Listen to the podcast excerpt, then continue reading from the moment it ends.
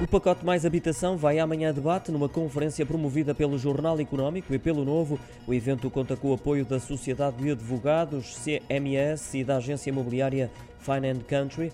Arranca às 9 da manhã no auditório da CMS, em Lisboa, com discurso da Ministra da Habitação, Marina Gonçalves. Depois disso, o Filipe Alves, diretor do Jornal Económico, vai estar à conversa com José de Matos Correia, counsel da CMS, com o objetivo de perceber a base constitucional das medidas apresentadas pelo Governo para a habitação.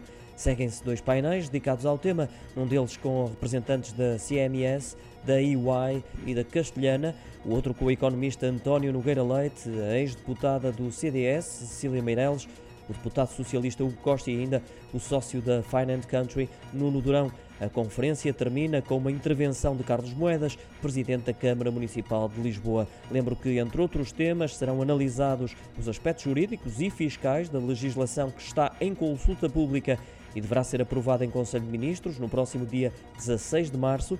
Para assistir presencialmente, basta fazer a inscrição através do e-mail eventos.medianov.com.